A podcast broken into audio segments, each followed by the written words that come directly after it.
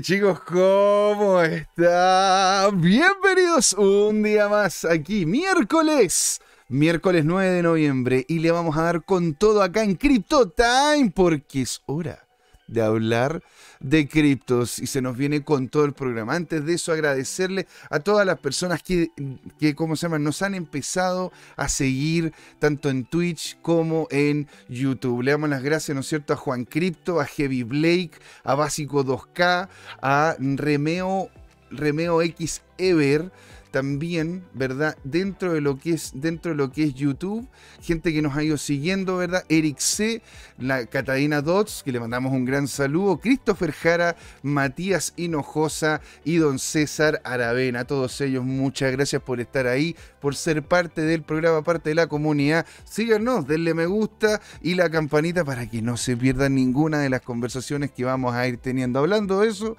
primera parte, vamos a estar con un grande, un amigo de la casa ¿verdad? Un trader de, de, ¿cómo se llama? De harto tiempo con conocimiento en el tema de cripto, don Felipe Tutelers, que hace tiempo que no lo teníamos en el programa y felices de invitarlo, ¿verdad? A conversar el día de hoy sobre la baja. ¿Qué es lo que pasa? ¿Por qué pasó esta baja? ¿Es un tema vinculado con la cripto? ¿No lo es? ¿Qué pasa con, con, con, los, con, la, con, con los exchange y otras cosas más? Todo eso lo vamos a conversar, ¿verdad? En la primera patita de lo que es CryptoTime. Y en la segunda vamos a estar con el grande, con don Jorge Gatica, y vamos a estar hablando, ¿no es cierto?, sobre lo que ustedes más gustan, ese FOMO que nos permite seguir viviendo, ¿verdad?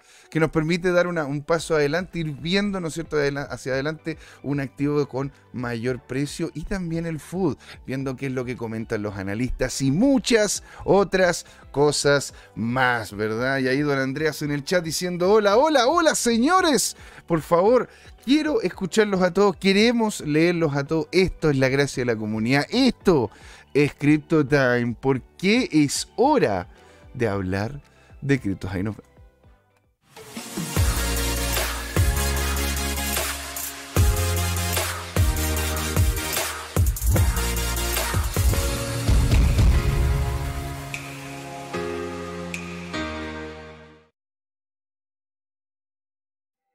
Eh, a ver, ahora. ¡Hey chicos! ¿Cómo están? Bienvenidos acá, la primera patita de Crypto Time. Sí, y aquí tenemos enfrente de nosotros un amigo de la casa, conocedor del trading, también tiempo vinculado al mundo cripto, don Felipe Tuteler, señor. ¿Cómo va la vida? Hola, hola. Buenas tardes a todos un gusto estar aquí con ustedes. ¿Cómo va la vida, señor? ¿Cómo va el mercado? Porque al final eso es lo que, venimos a conversar, ¿verdad? Vemos una caída importante en el precio del BTC, pero antes de eso, preguntarte, viendo, haciendo tú tus proyecciones, viendo hacia dónde podía ir, ¿verdad? ¿Cómo es que hiciste este análisis? Porque me estabas comentando otras bambalinas, ¿verdad? Que no, ocupas normalmente el tema de los analistas. ¿Y cómo, es que hiciste la proyección y si veías, ¿verdad?, de que el precio podría tener este movimiento. Bueno, mira, eh, yo estaba esperando hace tiempo una corrección fuerte. Eh, se había mantenido demasiado tiempo, creo yo, el, precio ahí estancado, la volatilidad había disminuido mucho, así que se veía venir eh, que en este en esta apretón de, volatilidad se iba a disparar para algún lado. Y yo esperaba en realidad eh, que fuera hacia abajo, porque históricamente si tú analizas los ciclos anteriores, siempre al final del ciclo bajista hay un sacudón fuerte. Mm. Entonces, y sobre todo, pensando en las condiciones actuales macroeconómicas, no se podía esperar de que el reventón fuera hacia arriba. Era, era como medio ilógico pensarlo. ¿Mm? Con todo esto que tenemos de alzas de tasas, la inflación, en fin. Ya hemos conversado de esto en ocasiones anteriores, que muchos de los que están invirtiendo acá son instituciones. Mm y las instituciones valorizan los activos de renta variable, entre los cuales incluyen al Bitcoin y las criptomonedas, eh, metiendo en la juguera, en una fórmula, las tasas eh, de descuento, que son las tasas de interés de la reserva, de la Reserva Federal. Entonces, mientras más, alta más altas las tasas, los activos de renta variable se valorizan en menos. ¿Mm? Así que por lo tanto, estaban todas las condiciones para que la cosa reventara hacia abajo. Ahora, esto que pasó de FTX, el, uno de los exchanges más grandes del mundo, Así es, viene solamente a darle el empujoncito que necesitaba. Es un catalizador que eh, hizo que esta cuestión reventara rápido para abajo. ¿Mm? Sin embargo, esta bajada tan pronunciada creo yo que no es justificada desde el punto de vista de los fundamentos pienso que es meramente especulativa y es un evento que se parece bastante en algunos aspectos a lo que pasó en mayo. ¿Recuerdan ustedes con lo que pasó con, la, con Luna, en fin? Em, sí, claro, pues señor. De hecho, aquí, lo, aquí lo voy a mostrar el gráfico, ¿no es cierto?, del BTC para que lo vayamos también conversando, ¿vale? Vamos, a irlo, vamos a irlo conversando acá. Porque tú dices, a ver, este movimiento entonces que estamos viviendo, ¿verdad? En este, en este, en este momento es netamente, mira, y de hecho ya terminó rompiendo, ¿no es cierto?, la barrera de los 16.000, 16.400 y ahora ya va camino, o sea, ya debe estar llegando, ¿no es cierto?, a los 16.000. Siendo sí, estamos en 16.000 prácticamente. Qué locura. Ahora, este tema, tú dices de que esto de FTX tiene, es como un cisne negro a lo que es la industria. Esto, esto que está pasando, que poco más Binance, que es el número uno, se está entre comillas comiendo o, lo, o, lo, está haciendo parte al número dos. Esta concentración hace de que justamente el mercado reaccione de esta manera o es un impulso de todo lo que anteriormente habías dicho, las altas tasas, los problemas, ¿no es cierto?, de, mm, eh, internos también, eh, internos en Estados Unidos, los problemas que hay con la energía en, Europa también, que es un punto importante, sobre todo por la minería y por, y, por el hecho de que mucho del dinero que, anteriormente se iba a las cripto termina yéndose a gastos básicos. Sí, bueno, hay bastante de lo que tú dices, pero eh, creo yo que no influye mucho esto de que la gente piense de que Binance eh, va a ser prácticamente un monopolio. Es, no, no tiene nada que ver con que baje el Bitcoin, según mi parecer. Eh, yo creo que incluso, fíjate que le tengo más confianza a Binance. O sea, si a mí me dijeran de que Binance es el único actor relevante, me daría confianza. Yo le tengo confianza a Binance. ¿Mm? porque eh, Binance, fíjate que ha, desarrollado o ha eh, obtenido licencias eh, en todas partes del mundo prácticamente para operar. Sí, eso es verdad. Entonces, eso no, no, creo que lo pueda hacer cualquiera. tiene que mostrar buenas credenciales para que se la den en mercados exigentes. entonces, te entiendo yo creo que eh, el, asunto va por el lado de, fíjate, vuelvo al caso de Luna. En Luna, mucha gente o muchas instituciones eh, estaban metidos con, esta cripto eh, y estaban fuertemente apalancados, había una relación entre unos y otros, y al caerse el sustento del apalancamiento, se cae todo como un castillo de naipes. Y creo que esto es más de lo mismo porque según lo que he leído, eh, FTX em, eh, era como una especie de, sistema o de esquema Ponzi, en el sentido de que le ofrecía a los clientes un, eh, un reward, em, un, yield, en realidad, y, y, de dónde lo saca, cómo lo produce. Y entonces al final es una cosa análoga a lo que pasaba con, el caso de, Luna, Hay de los inversionistas en Luna. Triarros Capital. Claro, Triarros, en fin. Bueno, es que eh, también terminó afectando a FTX la caída de Luna, porque bueno, FTX tenía un, un volumen importante de Luna dentro de su exchange, aparte de que el mismo Alameda Research, porque el dueño de FTX tiene un fondo de inversión que se llama Alameda Research. Y este, y este, este, ¿cómo se llama? Y Alameda Research volcó una cantidad importante de capital a lo que es Luna también. Porque, porque hay que tomar en cuenta, ¿no es cierto?, de que FTX era un proyecto que generaron desde Alameda Research. Este porque este chico, ¿no es cierto? El que creó, el que creó FTX, el que sale, el que sale dándole, ¿no es cierto? La, como la mano a, a CZ en su momento, en una foto. Este tipo, la verdad que le fue muy bien haciendo trading, él, ¿verdad? De cripto y él lo hacía, lo hacía muy apalancado y la verdad que como tenía una vida bastante frugal, no tenía mucho gasto, mucho de lo que ganaba lo volvía a invertir, lo volvía a invertir y generó como una bolita, en, una bolita de nieve. Esa bolita de nieve le permitió crear a la Media Research y él viendo de que tenía posibilidades de generar, ¿no es cierto?, el, el, exchange terminó generando FTX. Sí que tiene el token, el token es FTT. Ahora, el problema es de que muchas de las ganancias que se tenían en FTX se, se metían en Alameda Research para poder apalancarse, ¿verdad? Y lograr mejores rentabilidades a los que estaban dentro del fondo. El problema es que cuando pasó Luna terminaron muy afectados y después ahora con los problemas que están teniendo y cómo es que Binance terminó comiéndoselo, claro, eso es como ya el punto final, como la, mm, ¿cómo poderlo decir? La lápida final a lo que es FTX. Y de hecho esto lo podemos ver en los mismos precios, porque yo llegué y ordené, ¿verdad? Lo que son las tasas de, las tasas de, de baja, y mira lo que está pasando, ¿verdad? Con FTX, o sea, con FTT, que es la moneda de FTX, ¿verdad?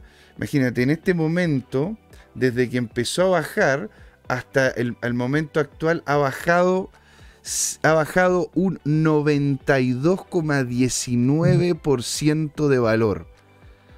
O sea, eso es una catástrofe. O sea, una empresa que, se, que baje un noventa y tantos por ciento de valor es una empresa que, es una empresa que ya no, Excepto que tenga un modelo de negocio muy potente atrás, como lo que le pasó a Amazon durante la crisis de las .com.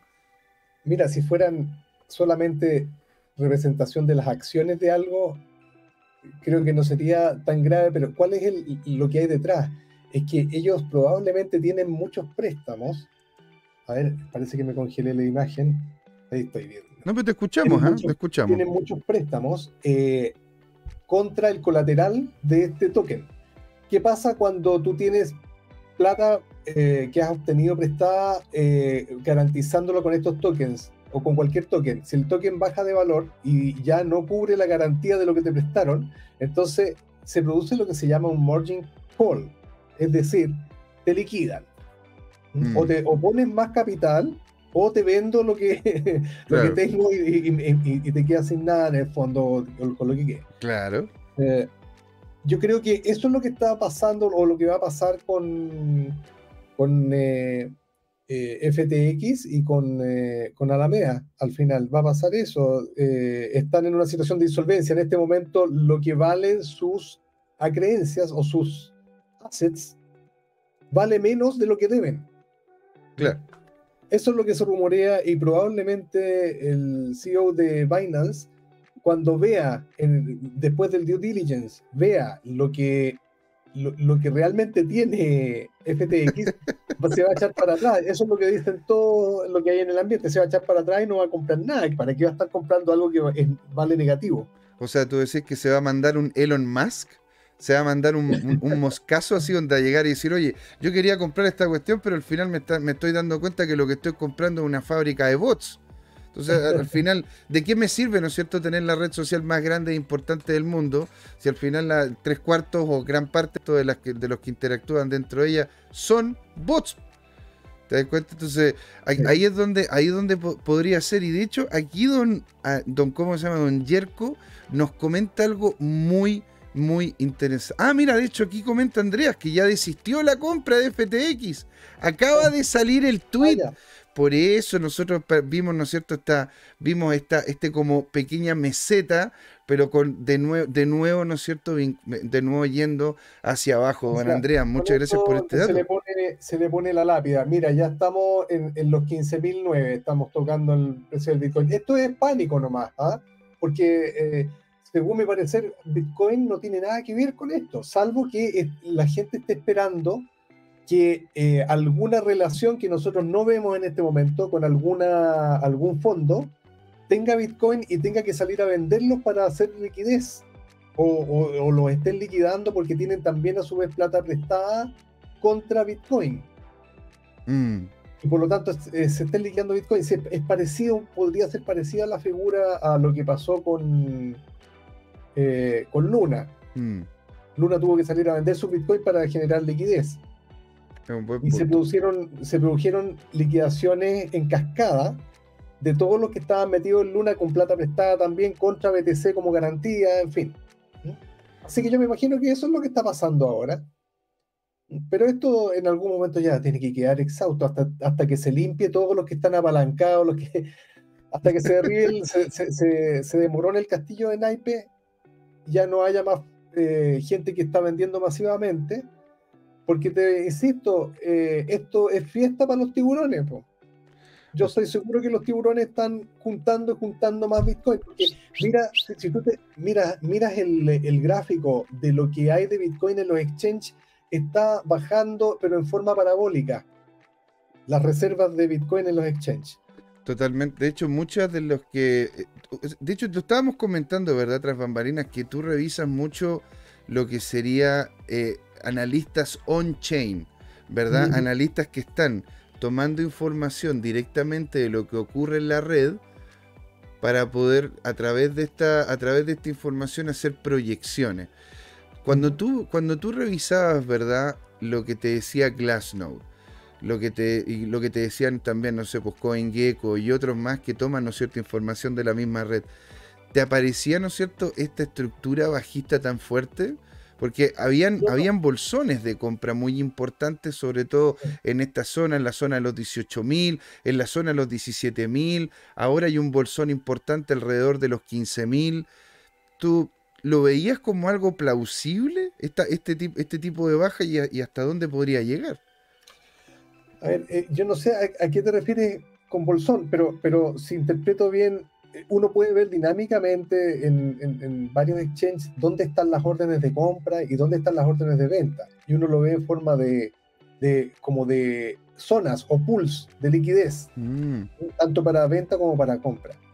Pero eso es súper dinámico. Yo he visto tanto ya con la experiencia que tengo de que, claro, tú a veces ves por abajo una un tremendo pool eh, de liquidez o por arriba, y cuando el precio se acerca ahí lo quitan. Sí. eso es una ballena que está haciendo bluff en el fondo. Ah, mira, no lo no, le creo tanto a eso. ¿Saben qué es lo que creo más? En, realidad, si tú piensas, eh, cuando uno invierte, invierte en forma importante eh, y tienes espalda, digamos, eres un inversionista de largo plazo y tienes espalda, tú no vendes a pérdida. Tú lo dejas guardado ahí hasta que se recupera, ¿no es cierto? Claro. Entonces, por lo tanto, eh, si tú miras, la blockchain te da información sobre esos, sobre esa gente. Y cuando tú ves cómo ha sido el comportamiento de los otros ciclos, cuando baja, cuando hay un bear market y cuando eh, y, hasta dónde baja más o menos respecto a tu precio promedio ponderado de compra en forma agregada, estoy hablando de los que han comprado en el largo plazo, tú más o menos ves dónde debería estar si se repitiera la historia, eh, el punto donde esto se da vuelta.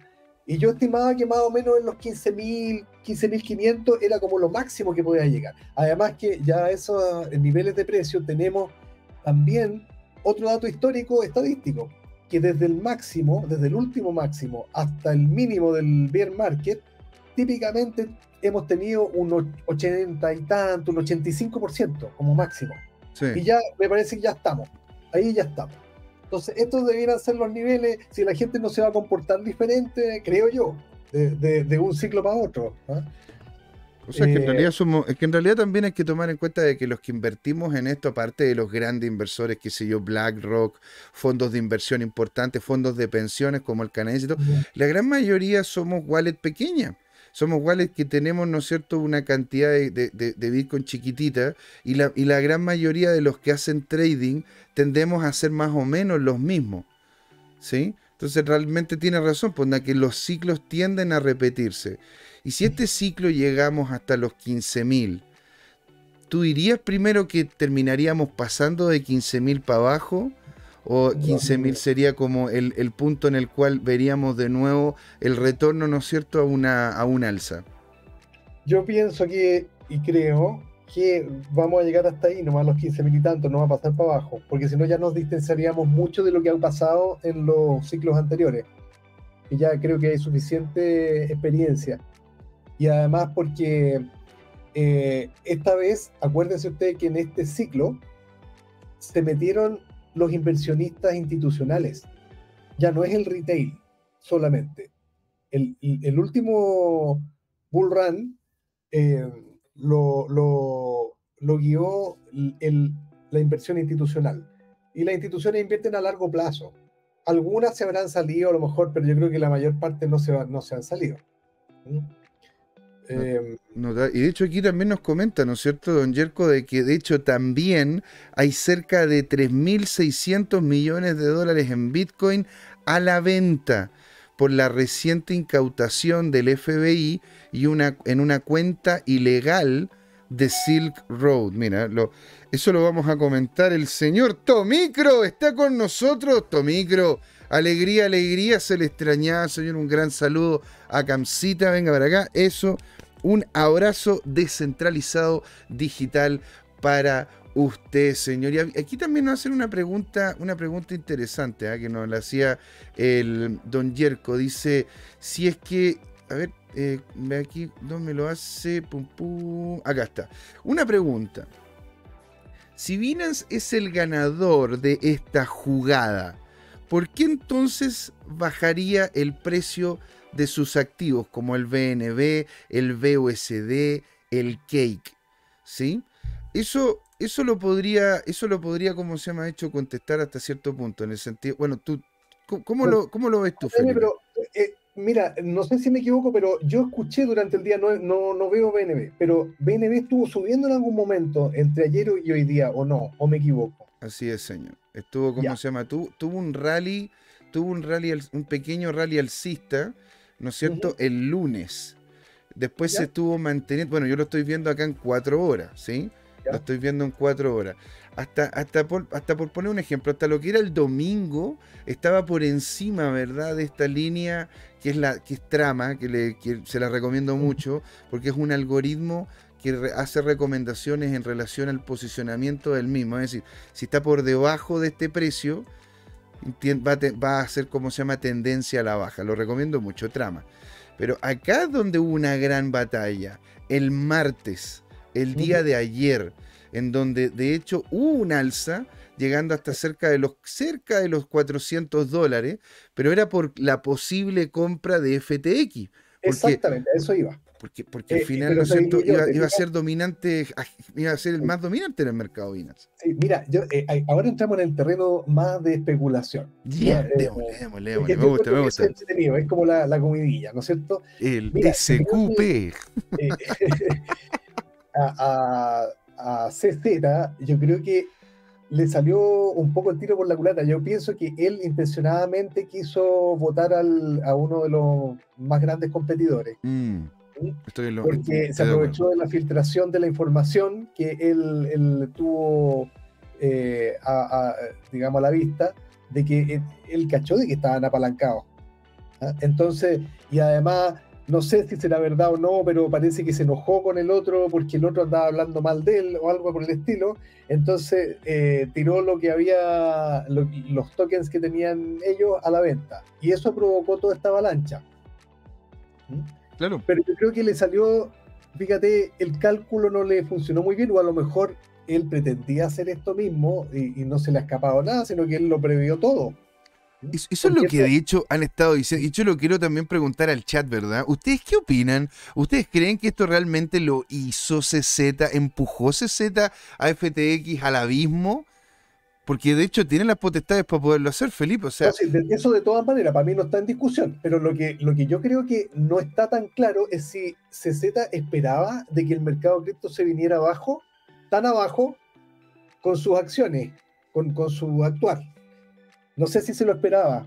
Y no sé si le Mm. conviene a estas alturas lo que está pasando. Esa Yo- es la gran interrogante. Es que ese es un excelente punto. Ahora, yo personalmente creo, yo creo que sí le conviene. ¿Por qué les conviene? Porque de hecho ha, salido una cantidad, que es lo que comenta también, eh, lo que comentaba también, creo que era eh, para, para comprarlos abajo en cero. Pues eso es lo que estoy, eso es lo que, que en, en sí, ¿verdad? De Binance y de grandes exchanges como Coinbase, Huobi, incluso Kraken y otros más, la cantidad de Bitcoin, la cantidad de criptos que han salido de los exchanges ha sido bastante grande. ¿Sí? Sobre todo, sobre todo en monedas clásicas como Ethereum y, Bi- y- y- y Bitcoin. Entonces, muchos de ellos en algunos casos se estaban quedando sin liquidez y con problemas para poder, para poder, ¿no es cierto?, hacer pago de lo que en definitiva las personas tenían en sus cuentas. Incluso algunos estaban diciendo que Huobi y, Kraken, dado de que, han, dado de que ha salido tanto, tan- tanto, tanto Bitcoin, que de hecho ellos están colocando de sus propios fondos para que la gente pueda seguir transando. Eso te habla de algo. ¿Te das cuenta? Entonces, muchos también estuvieron comentando, y esto lo- yo lo leí, como se llama, en Reddit sobre todo, y en algunos sitios, en algunos sitios que hablan de este tipo de conventilleo, ¿no es cierto? Como comidilla o qué sé yo, en donde comentaban de que, de hecho, él buscaba, ¿no es cierto?, una caída del mercado para poder hacer recompra en la parte de más abajo y poder tener, ¿no es cierto?, los, no solamente fondos para poder seguir trabajando, sino para poder seguir, seguir operativamente. ¿Te das cuenta? Y don Lando Broadwich, Bloodwich, señor o señorita. Alegría tenerlo por acá, qué buena onda, véngase para acá. Un abrazo descentralizado digital para ti. Te queremos escuchar. Aquí nos dice Maxi Aedo, ¿nos vamos long? ¿Tú qué, ¿Tú qué dirías? ¿Qué dirías? ¿En este momento seguimos long con Bitcoin? ¿O ya, o ya estarías, o ya estarías, como se llama, haciendo algún tipo de posición al alza de este valor? Porque todavía, todavía si es que vemos, ¿no es cierto?, las caídas anteriores, tenemos todavía un espacio para poder llegar hasta los 14.000, que era lo que de hecho nos había comentado anteriormente el capo de cripto. ¿ah? Si quieren saber más de los analistas, se nos viene la segunda parte con Don Jorge. Don Alejandro Máximo dice, tío Crypto Time, sálveme del crush. ¿Qué hago? Señor, lo que tiene que hacer usted primero es mantener la calma. ¿No es cierto? Mantener la calma. El que, el que tiene un Bitcoin lo va a seguir teniendo. ¿Estamos de acuerdo, Felipe? Sí. El que, el que tiene un Ethereum lo va a seguir teniendo. Lo que pasa es que en este momento, en relación al mercado, lo que ha variado ha sido la capacidad adquisitiva que tenía esa moneda. ¿Sí? En comparación a la economía real o lo que sería el, el valor en dólares, el valor. ¿me- ¿Se entiende? Entonces, en este momento, si que, si que me preguntas a mí, yo, yo esperaría, porque todavía, todavía estaría, estamos viendo ¿verdad? un mercado que está en extremo bajista, está muy deprimido. O sea, no, en este momento de todas las criptos que tengo yo acá, no hay una, una que esté en verde, señor. ¿Tú ves alguna cripto que esté en verde, Felipe? No, no, es que acuérdate que yo no sigo otras. Para mí la única, perdón, a lo mejor es una, una cosa un poco cerrada, pero yo sigo Bitcoin. No, pues está bien, espectacular, pues Sí. señor. Ahora, lo que dice, ¿cómo se llama? Eh, Maxi Aedo, hacer al alza. O sea, que eh, Maxi, tú lo estás viendo entonces que ya topamos fondo y nos vamos para arriba. Y, si, y Alejandro Máximo dice, cuando baja más, compramos más. ¿Tú estás en esa postura, Felipe? En este momento con estos niveles de precio, tú, Eh, Mira, eh, eso sin, esto sin ser recomendación financiera, una opinión informada. ¿Qué dirías tú, Felipe? ¿Posición de compra, posición de venta? Mira, es que eh, eso es me suena a, a un trader. Ok. ¿m? Y yo estoy no como trader, sino que me defino más como inversionista. Ok. Em, entonces, eh, los que compramos más, esos son los que están tradeando, básicamente. ¿Mm? Y, y cómo actúo yo? Mira, yo aquí en los niveles de precio actuales, yo estoy mirando para comprar, ah, para comprar todo el rato ah, y Ya. hacer lo que se llama dollar cost average. Claro. ¿Mm? Exactamente. Entonces, claro, yo estoy esperándolo cada bajón, comprar un poquito, comprar otro poquito y así, para hacer un precio promedio de entrada. Porque creo que este es el momento donde eh, se dan las oportunidades generacionales. Estos son los momentos en donde tenemos oportunidades generacionales porque una vez, una vez que pasemos esta, esta, etapa, esta etapa bajista, que lleguemos, no sé, hasta los 15.000, hasta los 14.000, ¿cómo lo proyectas, cómo proyectas tú el precio? ¿Lo ves en, un alza después de, este, de este como Black Swan que ha sido FTX? ¿O lo, o lo ves lateralizando en la parte baja del precio para ya a final de año volver a subir?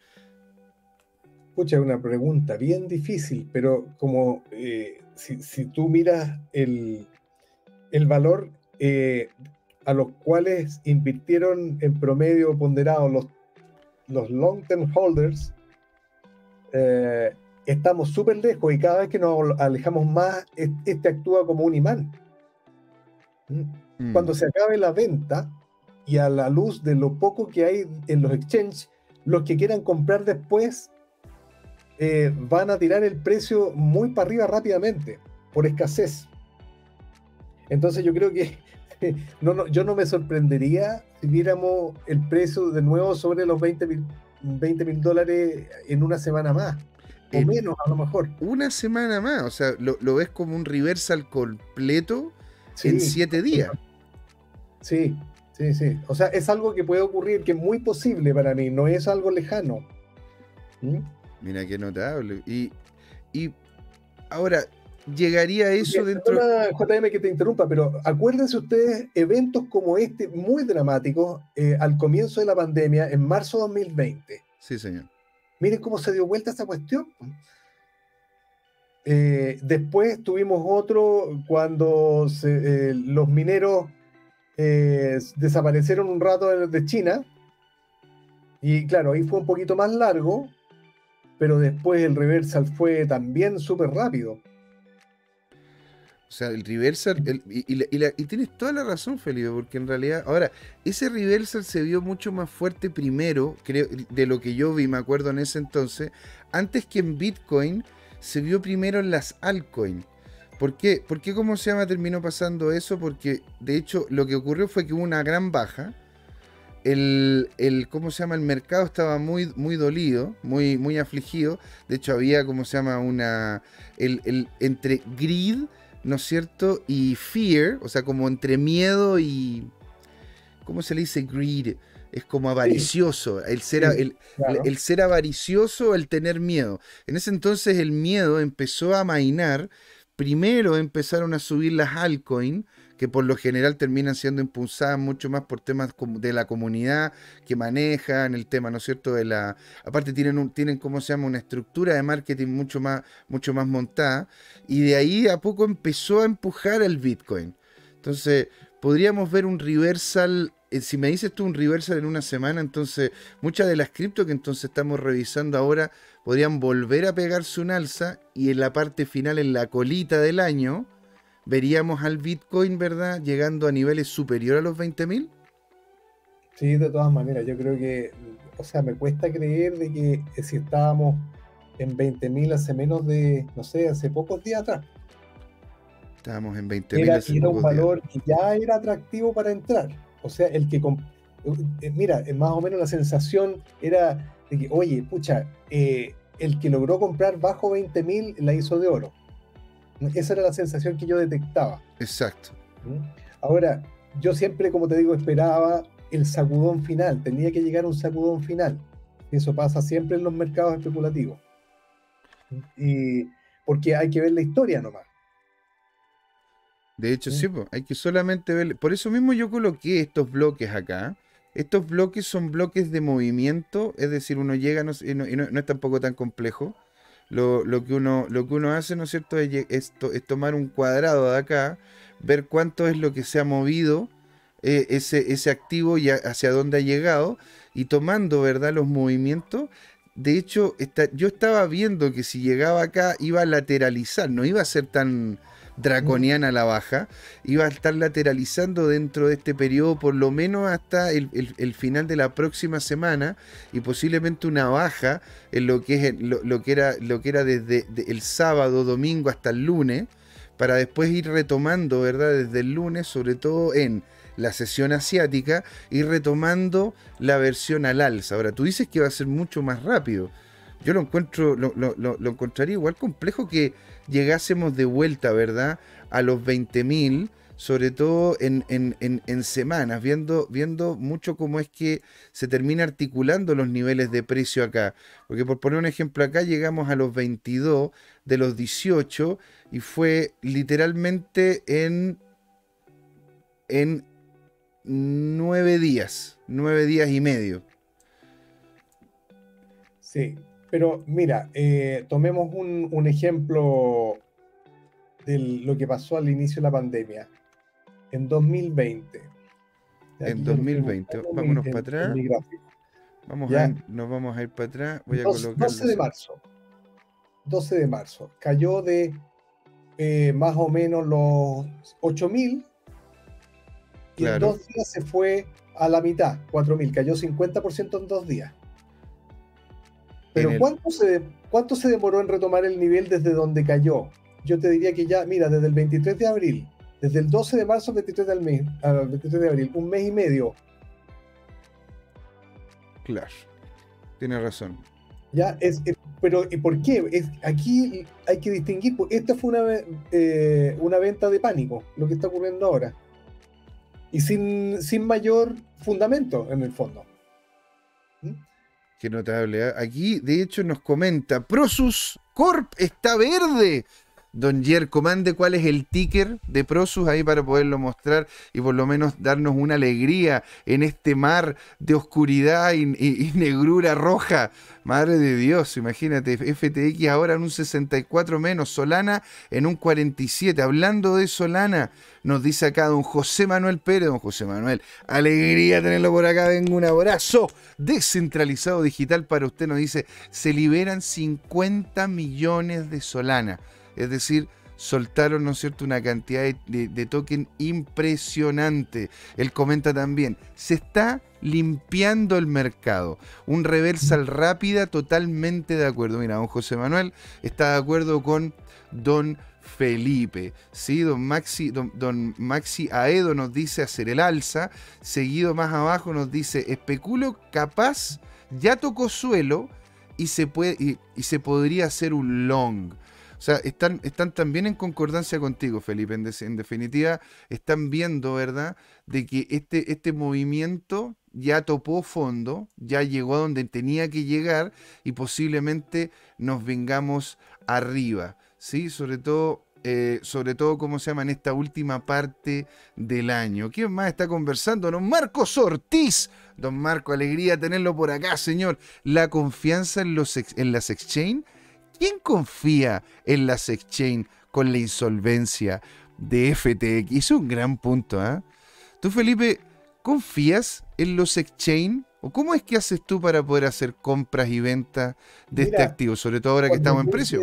cuando hice mi investigación hace ya muchos, cuatro años por lo menos o más, yo elegí Kraken ¿Por qué elegí Kraken? Porque vi que eh, estaban muy, muy comprometidos con la regulación. Ellos mismos eh, se auto, ¿cómo decirlo? Se autorregularon ¿ah? eh, y, aplicaron a una licencia que es bien exigente. Creo que ellos son los que tienen BitLicense, que es una licencia que dan en, me parece que en Nueva York. Sí, claro. En el estado, ¿no es cierto?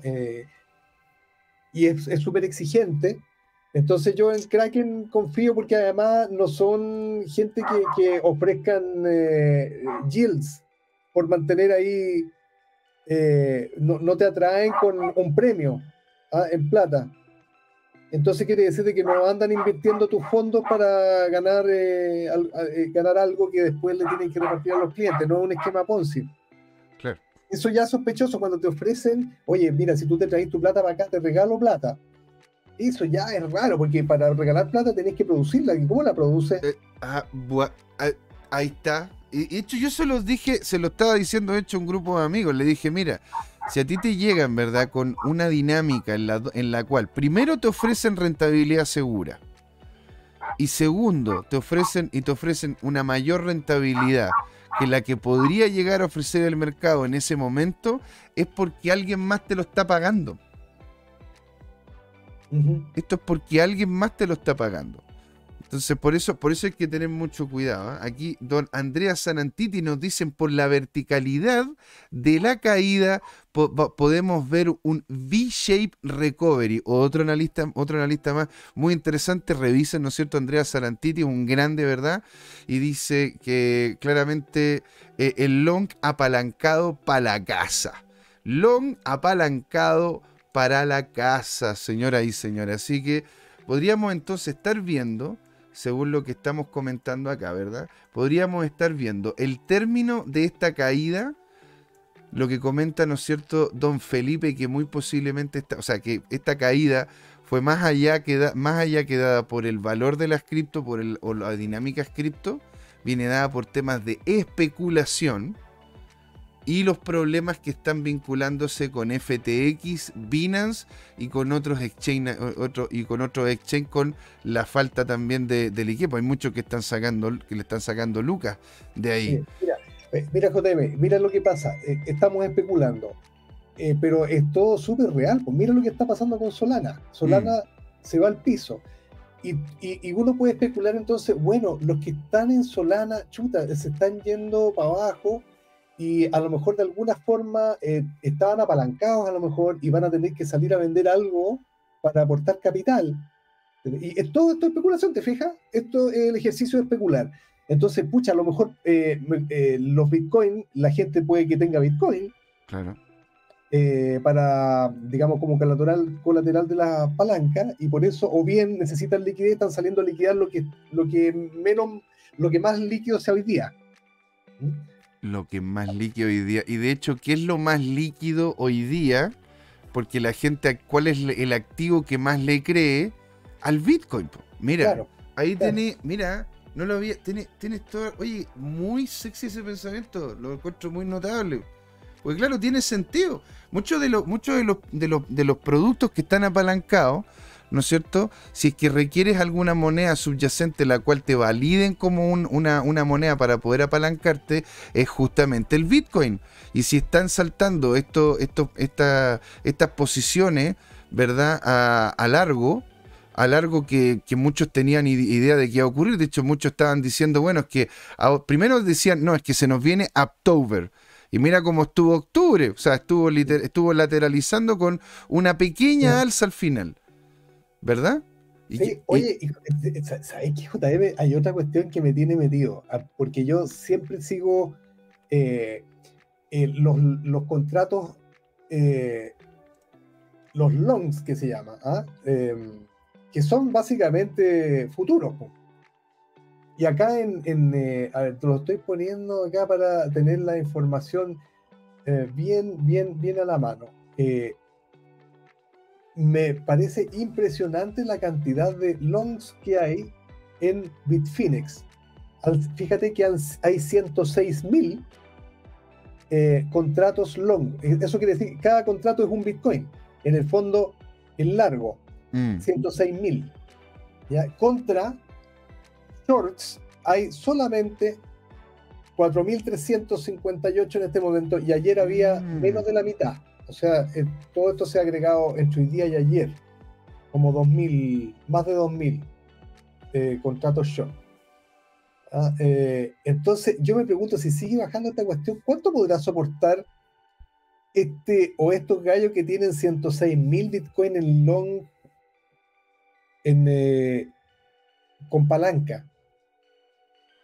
O sea, eso llega, llega a, a, poner un poco nervioso, te voy a decir, porque cuando se producen liquidaciones es donde se producen los movimientos violentos. Totalmente, porque en realidad en estas liquidaciones, porque a ver, si sigue bajando el Bitcoin y muchos están comentando, sobre todo en Reddit y en algunos, en algunos, en algunos eh, grupos de Telegram, que de hecho esto están aprovechándolo, sobre todo ballena. Están aprovechándolo para poder, poder liquidar de buenas a primeras a todos los que estaban justamente apalancados con una posición en long para una vez eliminarlos a todos, poder hacer la compra de estos activos a un precio mucho menor, digamos 15 mil, 14 mil, y de ahí tranquilito hasta fin de año, pues señor. Y a ver si que no, a ver si cómo se llama, si es que, si que se nos viene una subida tipo V-shape y volvemos a los 20 mil, o sea, en ese sentido, en ese sentido, estaríamos entonces ah, teniendo una posible ganancia de cerca, si nos vamos desde los 14 que llegue hasta de nuevo, hasta de nuevo más o menos los 20 mil, ¿verdad? Tendríamos una subida de cerca de un 40, o sea, podríamos tener ganancias de un 42%. Es decir, si en este momento estamos tomando, ¿verdad? El mínimo minimorum que podría llegar el Bitcoin en caso de que lo siguieran apretando para abajo y con, una con un retorno de tipo V-shape, podríamos tener, ¿no es cierto?, rentabilidades de cerca del 50% en caso de que llegase a ser así, ¿no es cierto? Y aquí don Andrea Sarantiti dice, la zona de los 14.500K, de los 14.500 14.500 dólares, ¿verdad? Tiene mucha liquidez. Ese, dice aquí el hombre, podría llegar a ser el real bottom. Esos pues- contratos long podrían, podrían ser para colateralizar, comenta después, este movimiento a la baja y así recomprar más BTC y otras. Yo encuentro que ti, de hecho, tienes toda la razón. Tiene mucho sentido, además que coincide con muchas cosas. Por ejemplo, coincide con el ochenta y tanto por ciento de baja desde el máximo anterior hasta el mínimo. Eso es más, por ahí debe estar el mínimo. Si yo lo había calculado la otra vez, eran como los 14.500, algo por el estilo. Y, mm, oye, mira, las maniobras que hacen los grandes especuladores, los grandes acumuladores, para comprar barato justamente se tratan de hacer bajar el precio. ¿Cómo lo hacen bajar muchas veces? Ellos se tiran una venta grande para bajar el precio cuando encuentran las, condiciones adecuadas. Así es, señor. Se tiran lo que se llama una venta corta. Así es, señor. Entonces, cuando hacen bajar el precio, ellos recompran todo lo que pidieron prestado para eh, provocar esa baja con la venta. Pero aprovechan de comprar todos los stop loss que le provocaron a los chicos. Ahora esto lo están haciendo gratis. Alguien les hizo el favor. Pero eso es lo que estoy diciendo. Hay algo más, Felipe. O sea, esta cuestión no es simplemente como llegar, ¿no es cierto? Y, porque yo personalmente creo que esta es la última. Bueno, no, no, creo que sea la última, pero, pero es claramente un movimiento para poder hacer recompra de un Bitcoin que está, va a estar muy barato para que después a futuro, sobre todo con los problemas que se vienen, o sea, el próximo año, con los cambios que quiere hacer Biden, es muy posible de que de hecho el dólar se termine cayendo, ya que otras economías están empezando a estabilizarse como tal. Hay que ver lo que está haciendo Europa. Europa, Europa también ha, logrado estabilizarse porque va a empezar a cambiar tanto su matriz, su matriz eh, energética como también la forma en la cual hace cobro de esa matriz energética, que es muy interesante. Es muy interesante. De hecho, se están vinculando muy cercanamente con sus ex colonias en África para poder obtener conexión directa y, obtener energía desde África a Europa. ¿sí? Ellos tienen la capacidad, son países ricos, tienen la capacidad de poder pagar por electricidad más cara por un tiempo hasta que se vuelva lo suficiente, hasta, hasta que ya el mismo proceso industrial permita de que esta, esta, generación eléctrica en otros países, sobre todo en África, eh, llegue, como sea a un precio muchísimo más competitivo. De todas maneras, o sea, eh, Estados Unidos no va a terminar siendo, ¿no es cierto? Como la, el dólar no va a terminar siendo la moneda que va a ganar por sobre todo los problemas que se vienen, las situaciones que se están viniendo. Ahora, por poner un ejemplo, vimos lo que pasó en los midterms. ¿Tuviste cómo se llama, cómo se, cómo se desarrolló este tema de, la, de los midterms, los que terminan ganando para gobernador en Estados Unidos, para senadores? ¿Lo viste? Bueno, yo sé, en la mañana escuché que iba bastante equilibrado, no sé cómo habrá terminado. ¿Hay más noticias a esta hora? Sí, señor, de hecho la, la, tengo acá y hasta ahora lo, lo único que han logrado ganar los demócratas es en el Senado y tienen a uno más en el resto, en la Cámara de los Comunes, en cómo se llama, en lo que son estructuras de Estado, en lo que, en lo que son los gobernadores, hasta ahora arrasaron los republicanos. Entonces, le va a tocar un último año a Biden en extremo complicado. En extremo complicado. En donde posiblemente les renieguen mucho de muchas de las cosas que ellos querían hacer. Si es que no es así y terminan pasando, podría generar unos serios problemas para la moneda americana serios problemas para la moneda americana, porque en definitiva lo único que estaba proponiendo Biden es literalmente aumentar el gasto y hacer impresión de nuevos dólares. Bueno. ¿Qué te puedes? Biden, yo no sé, mira, después de verlo en, algunos Twitter que veo que, anda perdido por el escenario, de repente se le olvida lo que está hablando. en realidad, yo creo que no es él el que gobierna. Eh, bueno, esa, es la gran discusión. Y de hecho, si es que llega a ocurrirle algo que, termine llegando a la tía Kamala, tampoco es como lo mejor de la, de la vida. Aquí Don Alejandro Máximo nos dice, no tiene que ver con lo de FTX y CZ que lo va a comprar o que no o, no mejor o, no mejor no. O sea, de hecho acabamos de mostrar Alejandro de que de hecho ya Binance no lo va a comprar, por eso también está empujando más a la baja, ¿verdad? El precio de el eh, de FTX. hay temor, pues, hay temor de que dado que no lo va a comprar, por lo tanto no va a haber un salvataje no van a parar las liquidaciones, lo, van a dejar caer nomás. Y eso puede implicar a, otros que están metidos ahí, que están apalancados, al irse el, el, token al suelo, ¿no es cierto? Van a tener que liquidar otra cosa porque por otro lado le está apretando el zapato. Esto tiene pinta, sobre todo, bueno, si lo vemos como que un exchange fuese como su propio ecosistema financiero, esto es lo que estaríamos viendo con este tema de los long y los short que se están, que no van a tener, no van a tener capital de pago, es literalmente como si fuese una especie de corrida bancaria. Sí, pues ¿Te das cuenta? Porque, a ver, y por eso mismo también estaban todos expectantes a lo que ocurría con Binance, porque al final en la forma en la cual Binance era, eh, Binance es un negocio que renta, que gana dinero. FTX era uno que lo que hacía era, era, era, hacer como una especie de bicicleta para poder llegar a fin de mes con los montos que se le tenía que pagar a la gente. Entonces, ahí es donde está la diferencia. Y claro, Binance empezó a revisar, me imagino yo, lo que estaba ocurriendo dentro y dijo, no, po, o sea, a ver, yo tengo un negocio que me funciona. Y aparte, ten en cuenta de que FTX no solamente tuvo, tiene, tiene, tiene, este problema, sino que no solamente se metió con Luna, sino que también se metió con Celsius. No sé si tú sabías eso, Felipe. Sí, sí, entiendo que estaba metido en Celsius también.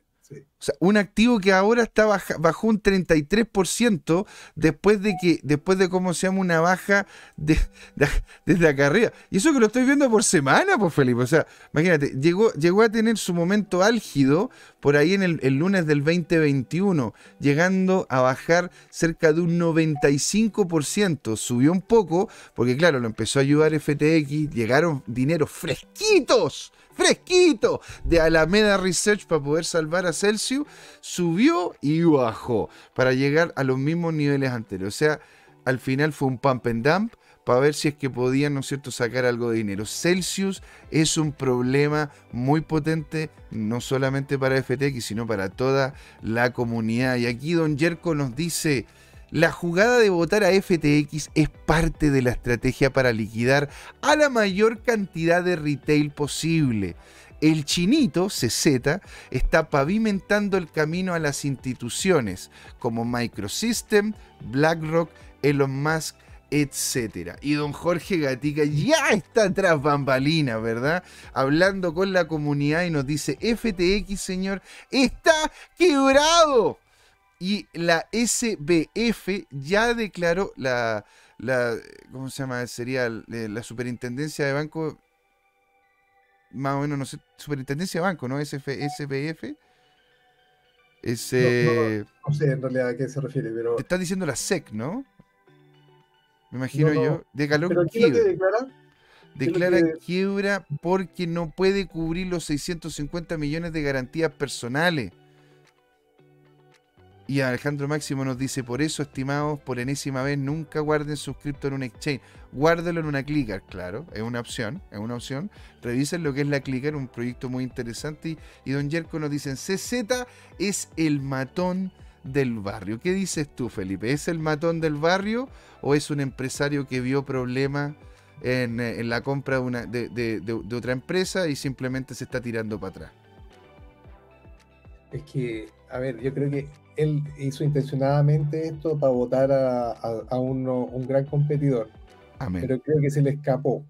yo no creo que haya sido calculado porque no creo que le convenga a él este, esta bajada tan fuerte, pero a lo mejor especulando, tal vez sí, porque eh, hay, eh, hay una colusión con grandes actores que quieren entrar. Quizás sí.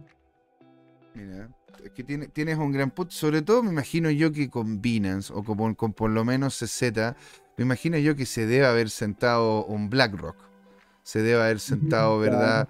Algún, eh, alguno, no sé, pues alguno de, micro, de, de, de, de, microstat, de MicroStrategy o de Micro, de, ¿cómo se llama? No sé si de repente habrá hablado con el tío Elon, pero me imagino que sí. Y aquí don Jorge nos dice F, o sea, perdón, SBF es San Bankman Fried. Ah, exactamente. No te quería decir eso, pero es el dueño de FTX. De FTX, exactamente, señor. Bueno, y si el dueño ya declaró que estaba quebrado, bueno. Eh, ya te declarado que está quebrado el dueño, ¿qué te queda para la compañía, no? Que el hombre también es dueño de ella. Claro. Entonces, eh, ya para ir haciendo el cierre de esta primera patita, don Felipe, agradecido un montón por su tiempo, por haber estado ahí, ¿verdad? Lo vamos a volver a invitar, un gran aporte, ¿no es cierto?, a lo que es la comunidad y lo que es el tema de la proyección. Usted, señor, en este momento, para poder calmar los ánimos, para podernos apoyar entre todos en la comunidad. Usted, ¿qué es lo que le diría a la gente que está invirtiendo en estas monedas? ¿Y qué es lo que podría llegar a hacer ahora? Sobre todo la gente que está en Bitcoin, que es lo, que es lo principal que te, que, es lo que te destaca esto.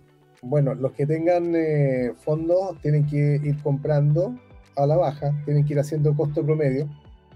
Ya, no sé, poner una orden, dividir su capital en unos 5 o 6 pedazos y, poner orden de 500 dólares para abajo, una cosa así. No sabemos en qué momento se va a revertir, pero va a ser muy rápido. Cuando dejen de, liquidar, esto se va a ir rápido para arriba. Ah, porque eh, hoy día lo, lo, que vamos a ver en, en, las métricas que salen a las 9 de la noche al momento del cierre, mm. eh, eso van a ser súper importantes, porque ahí yo voy a ver si, oye, si siguen sacando las lucas de los exchanges, entonces, esta cuestión es seguro que va a rebotar fuerte en, poco tiempo. Así que eh, los que tengan fondos, seguir comprando para abajo nomás. Y los que ya estén metidos, hodl nomás, hodl. No, no vayan a, cometer el error de liquidar. Mira, entonces lo que podríamos decir, y a petición de don Alejandro Máximo, le vamos a colocar aquí al gatito pomero. Compramos. Compramos. El gatito pomero que en definitiva, ¿no es cierto?, nos permite, nos permite a nosotros dar cuenta de que, a ver, ojo, ya estamos, estamos en una baja, está complicada la cosa, pero posiblemente se nos venga una, recuperación en B corta, en donde el hacer posiciones en este momento a la compra, y, no, y, ojo, ¿ah? y en ese sentido le encuentro toda la razón a Felipe, agarrar la completitud del capital que quieras invertir en esta baja y dividirlo es muy inteligente lo que dice Felipe. Dividirlo e irlo posicionando de forma paulatina en relación a la baja que tenga el que tenga el activo. Es decir, colocar cada 200 dólares o cada 500 dólares una posición de compra para poder, ¿no es cierto?, ir, ir, ir, tomando cada vez mejores valores en lo que es la baja, para que después en la, en la levantada, en la alza, veamos, ¿no es cierto?, nuestra capacidad adquisitiva subir notablemente. Así que muchas gracias, señoras y señores. Le vamos a dar las gracias a todos los que estuvieron acá en esta primera pata, a don Andrea Sarantiti, a don Yerko, ahí, ¿cómo se llama?, atrás bambalina, don Jorge Gatica, estuvo con nosotros también don José Manuel Pérez, Maxi, Aedo, muchos otros más que la verdad que les, les comento, las segunda parte se viene todo el FOMO, todo el food que desean, que aman de don Jorge Gatica, ¿sí? Ahora, en, la, en el último minuto, don Felipe, una, una, una, ¿dónde te podríamos encontrar? Si es que en caso de que quieras ser encontrado, y vamos haciendo ya el cierre de esta primera patita de CryptoTime. Eh, bueno, pueden escribirme a mi email, eh, al, a ftutelers.gmail.com me parece que tú en el aviso que mandaste del, de este evento, escribiste mi, mi nombre. Así es. Ahí está. Se puede agregar también mi email, ningún problema. ftutelers.gmail.com. ¿Mm? Y también, bueno, si en forma particular te contactan a ti, tú puedes dar mi teléfono. Pero encantado, pues, ¿Mm? señor. Entonces, sin dar más vueltas, nos vamos a ir al pequeño intermedio, unos minutitos. Vamos a, justamente dejar ir a don Felipe, no queremos abusar más de su tiempo. Y va a ingresar en gloria y majestad don Jorge Gatica. No se vayan, quédense ahí, los queremos mucho. Y esto fue el término de la primera parte de CryptoTime. Saludos, Jorge. Chao, adiós. Abrazo. Hola amigas y amigos, antes de irnos les queríamos recordar que esta comunidad CryptoTime la hacemos todos, así que siempre invitados a nuestros canales de difusión en Twitch, Twitter, YouTube, LinkedIn y Facebook. Búsquennos como CryptoTime, con I latina, así, latinos como nosotros. Los esperamos para intercambiar información, hacer nuevos amigos y conexiones en este hermoso mundo del blockchain y las tecnologías descentralizadas. Los invitamos a suscribirse para recibir información sobre nuevos episodios y les mandamos un gran saludo de acá, Jorge Gatica y José Miguel. Nos vemos.